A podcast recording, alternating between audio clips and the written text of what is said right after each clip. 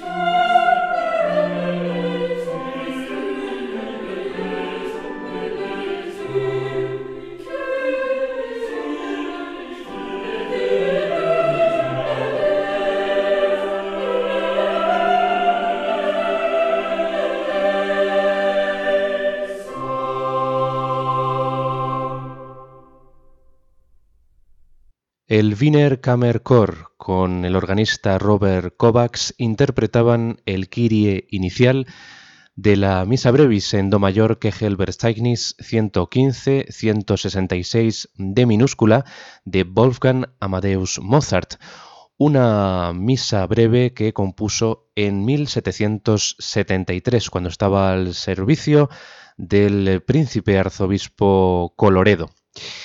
Y hoy, en este programa de Enclave de Dios, vamos a centrarnos precisamente en ese periodo concreto de la vida del compositor de Salzburgo, en 1773, eh, antes de una escapada a Viena que efectuó el compositor eh, con su padre para mm, un poco em, escapar de la égida de ese todopoderoso príncipe arzobispo Hieronymus Coloredo. Y esta misa brevis apenas eh, tiene pues, los dos movimientos iniciales del ordinario de la misa, el Kyrie y el Gloria. Nosotros hemos escuchado este brevísimo Kyrie que pertenece pues, a ese modelo de misa breve que estableció el propio arzobispo Coloredo y que eh, estaban eh, destinadas a los domingos regulares o fiestas más pequeñas. Eh, en el contexto de las misas de Mozart, que elaboró bastantes al servicio de Coloredo, pues eh, se aplican eh, especialmente a la duración. es decir, que no duraban, podemos decir, más de media hora estas misas musicalmente, ya que los tres cuartos de hora eran destinados más a las llamadas misas longa o misas largas, ¿no?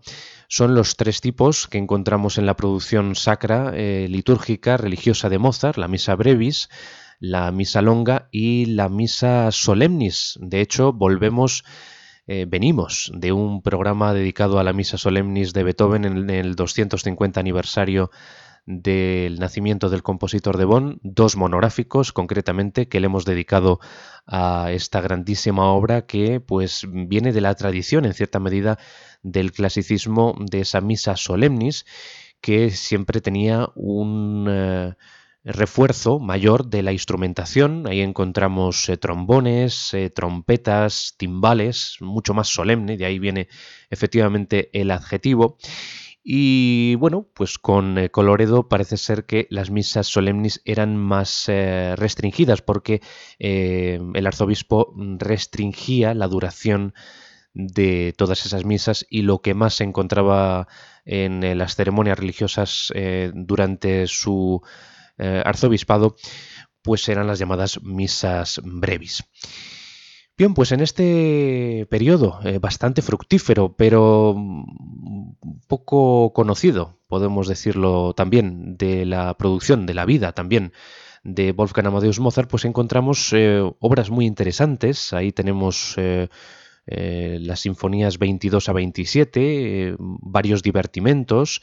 Y en cuanto al aspecto sacro, al catálogo sacro, encontramos una misa muy interesante, aparte de esta misa brevis Kegel 115. Encontramos la misa in honorem Santissime Trinitatis, la Kegel 167 o sea, la misa en honor a la Santísima Trinidad. También encontramos un salmo que mm, apenas eh, tiene pocos compases, eh, no se ha encontrado más del eh, Salmo Inte Domine Esperavi, el Kegel 166H.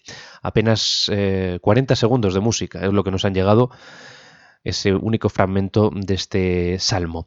Pero hoy nuestro programa de Enclave de Dios va a estar em, íntegramente casi destinado esta misa en honor a la Santísima Trinidad. Una misa en la que pues Mozart como era habitual y como estamos diciendo, pues se consagró a la misa brevis, pero aquí encontramos un híbrido es un híbrido entre la misa brevis, por la escasa longitud que les estamos diciendo en cuanto a duración, y la misa solemnis.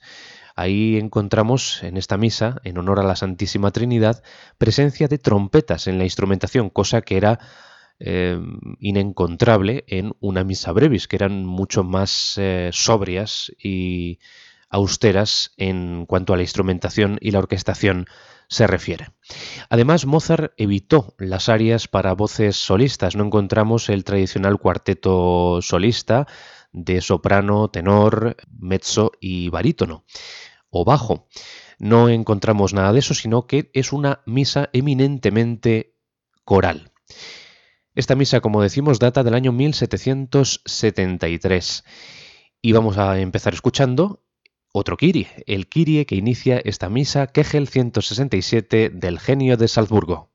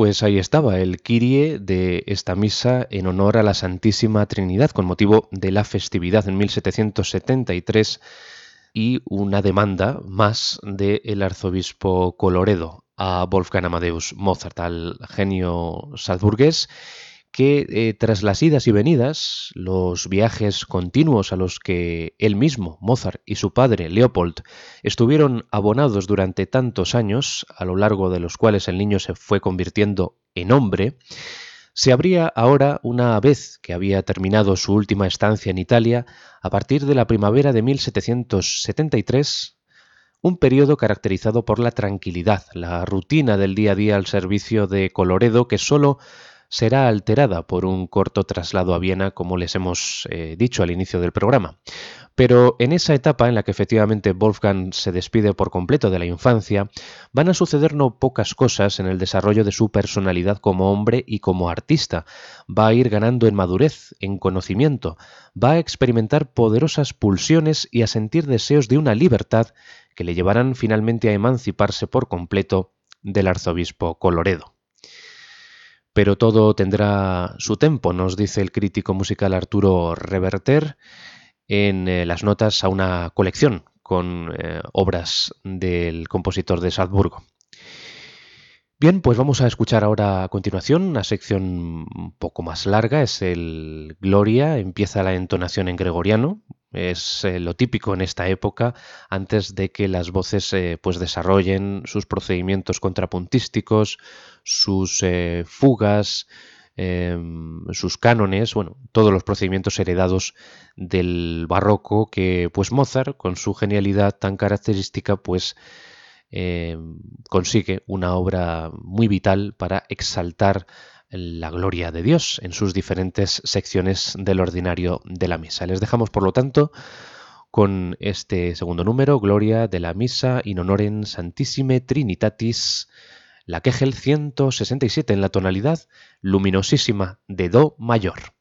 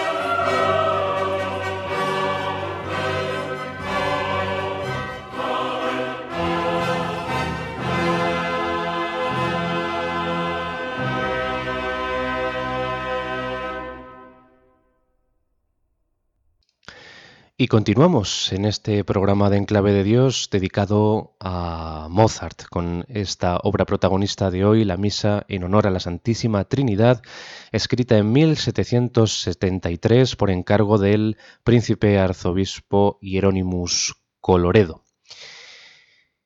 Y aunque no hay demasiada información, nos sigue diciendo Arturo Reverter, como documentos, escritos, cartas, correspondencia en esta época, lo que tenemos es la obra de Mozart, que va creciendo, se modifica, evoluciona de acuerdo con los sucesos y circunstancias de la existencia. Durante su última estancia en Milán, el joven músico había vivido en una atmósfera de exaltación apasionada, con el corazón henchido de entusiasmo ante la pura belleza italiana, lo que animaba sentimientos de un ardor casi romántico. El brusco retorno al medio salzburgués debía, por tanto, ejercer sobre él influencia no pequeña. Unas semanas eh, fueron suficientes para calmar esa fogosidad y atemperarla, con la consiguiente modificación en los procedimientos. Bien que insistían los estudiosos franceses, la madurez del espíritu permaneciera intacta. Todo ello supuso que el carácter que podríamos llamar italiano de las obras precedentes, de las obras que había compuesto hasta ahora Mozart, iba a difuminarse en cuanto al estilo, pero no, curiosamente, en cuanto al uso de fórmulas ya acuñadas. La mayor parte de las composiciones instrumentales de este periodo tenían por objeto completar series que comenzó en Italia de cuartetos, sonatas, divertimentos de viento o bien crear una nueva serie de sinfonías. Pero hay que insistir, nos sigue diciendo Arturo Reverter, que la inspiración en la que todo eso se va a envolver será diferente, con contornos melódicos más extensos, menos precisos, con una elaboración armónica más sabia y una expresión a la vez menos profunda y más dulce, más conforme al ideal instintivo del espíritu alemán. Parece que, y esto lo digo yo, eh, que Mozart va abriéndose camino cada vez más em, en lo que es la conciencia futura, ¿no? la conciencia, digamos, del, espíritu alemán, del espíritu romántico, del movimiento Sturm und Drang, eh, tormento y empuje, o tormenta y empuje, que mm, tiende a aumentar las pasiones, los sentimientos, la expresión en una palabra y va dejando de lado los modelos heredados del, pasado. Eh, este periodo, dicen los investigadores, que ha jugado también un papel importante y precioso en el desarrollo artístico del compositor y marca, por decirlo así, la aclimatación definitiva de su genio en el medio musical en el que vivirá a partir de ese momento. Poco podemos decirles de esta misa eh, en honor de la Santísima Trinidad. Ya ven ustedes que la escritura pues se amolda a, lo que es eh, pues esa tradición de las misas requeridas eh, en la corte de Salzburgo por Hieronymus Coloredo. Y en el credo, pues es donde quizá, junto con el Gloria, el compositor, los compositores de la época pueden tender más a una creatividad musical más desarrollada, más amplia, ¿no? porque ahí tienen ocasión para mm, pintar en música los diferentes episodios de la manifestación de fe. La verdad es que este credo está muy elaborado, encontramos eh, muchos contrastes expresivos, eh, el coro siempre está tratado pues eh, de forma canónica totalmente y la originalidad eh, melódica pues también hace acto de presencia, aunque no, encontramos aquí una misa que podemos considerar de obra maestra, ¿no? Es una misa simplemente que fue compuesta para salvar el expediente por parte de Mozart y para mm, cubrir ¿no? esa festividad, eh, esa fiesta de la Santísima Trinidad en Salzburgo en 1773. Credo de esta misa en Do mayor Kegel 167.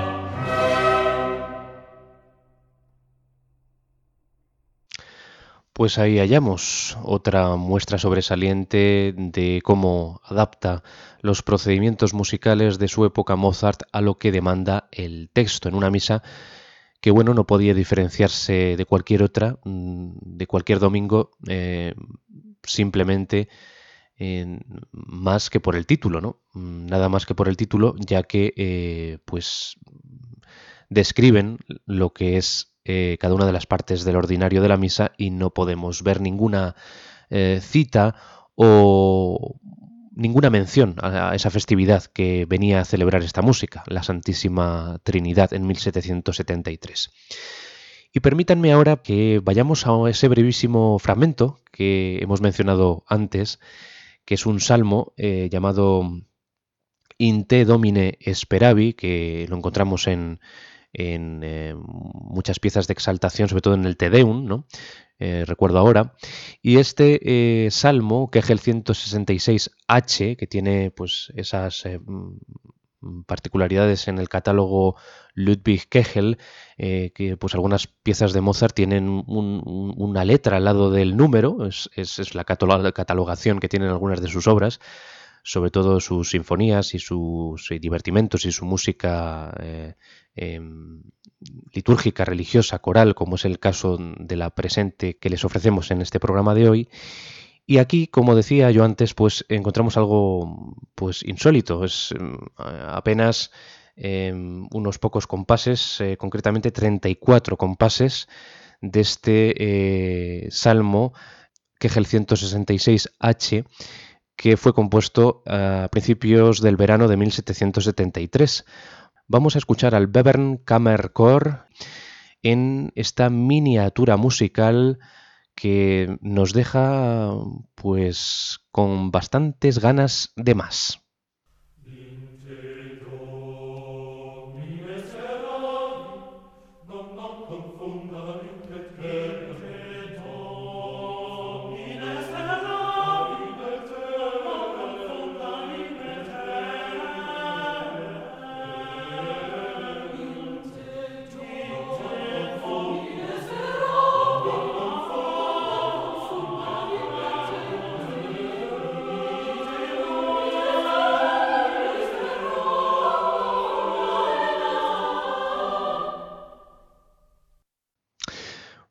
Pues ahí lo tienen, más eh, breve imposible. Esa fuga que inicia este Salmo Inte Domine Speravi, que es el 166H, una fuga que no se desarrolla, pero que presumiblemente continuaría, pero que solamente nos ha llegado este pequeñísimo fragmento de tan solo 34 compases. Es lo que tiene la historia de la música, que a veces nos llega fragmentada. Y bueno, como decíamos antes, este pequeñísimo retazo, pues, o pincelada musical, pertenece a esta época, 1773, que estamos recordando en este programa de hoy de Enclave de Dios, con la gran misa in honorem Santissime Trinitatis como principal protagonista del mismo, la Kegel 167. También de esta época, pues como decíamos, está la Misa Brevis, que es el 115, de la que hemos escuchado el Kirie inicial al principio del programa.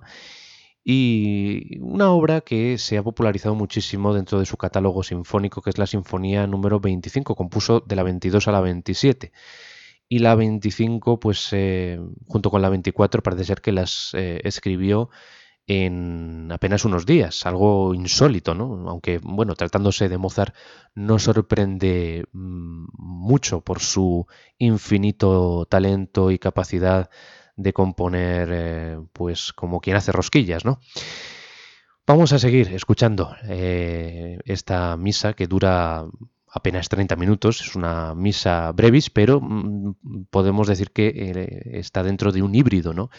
Eh, como les indiqué antes, un híbrido entre la misa solemnis y la misa brevis. Solemnis por la instrumentación, simplemente, no por la duración, porque introduce metal aquí Mozart, como son las trompetas. Vamos ahora con el Sanctus y el Benedictus, que van eh, ligados, van juntos, como suele ser también habitual eh, en algunas de las misas de este periodo de la historia de la música, de este periodo clásico y con ese modelo establecido por el príncipe arzobispo de Salzburgo.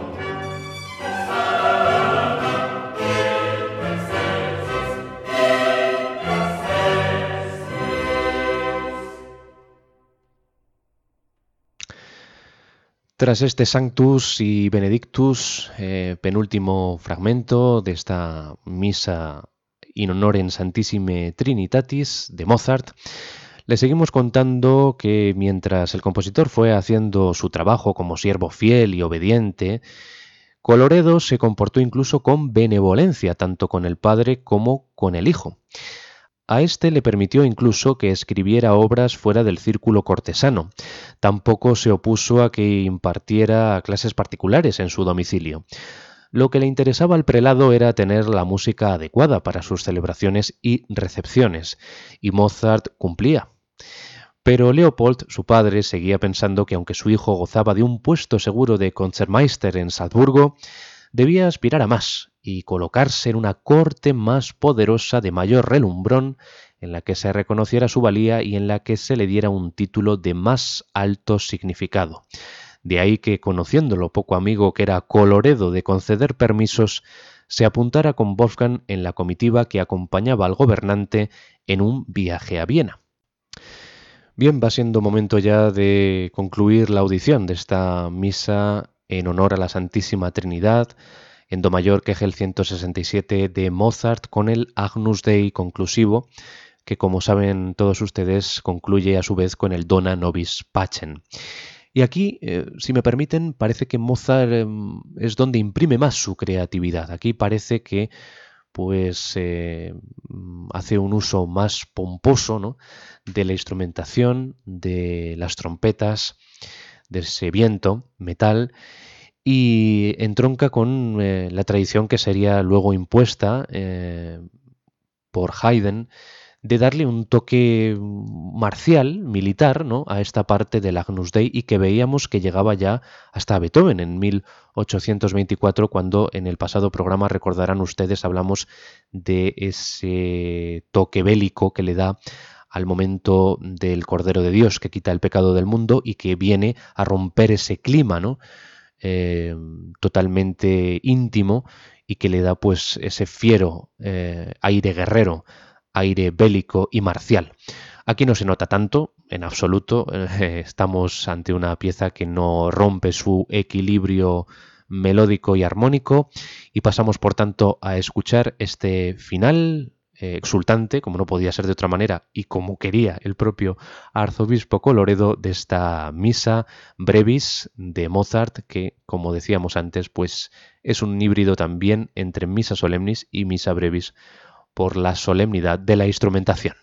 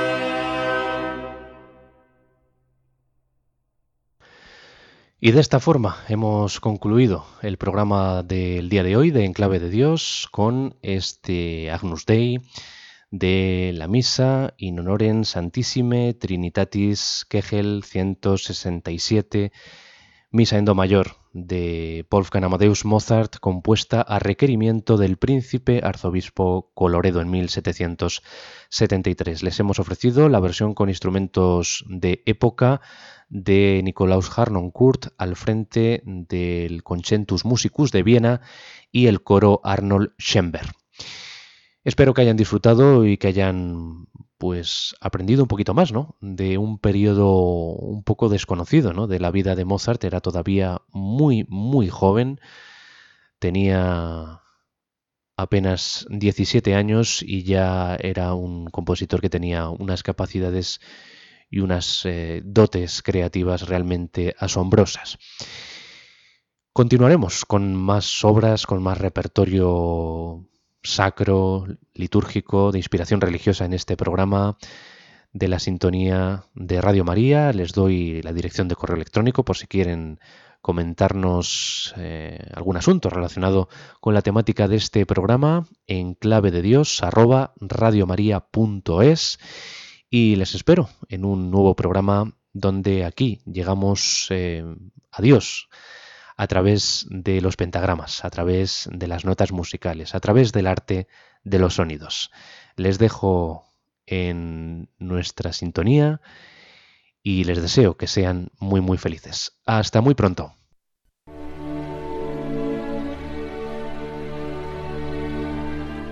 Y así termina En Clave de Dios con Germán García Tomás.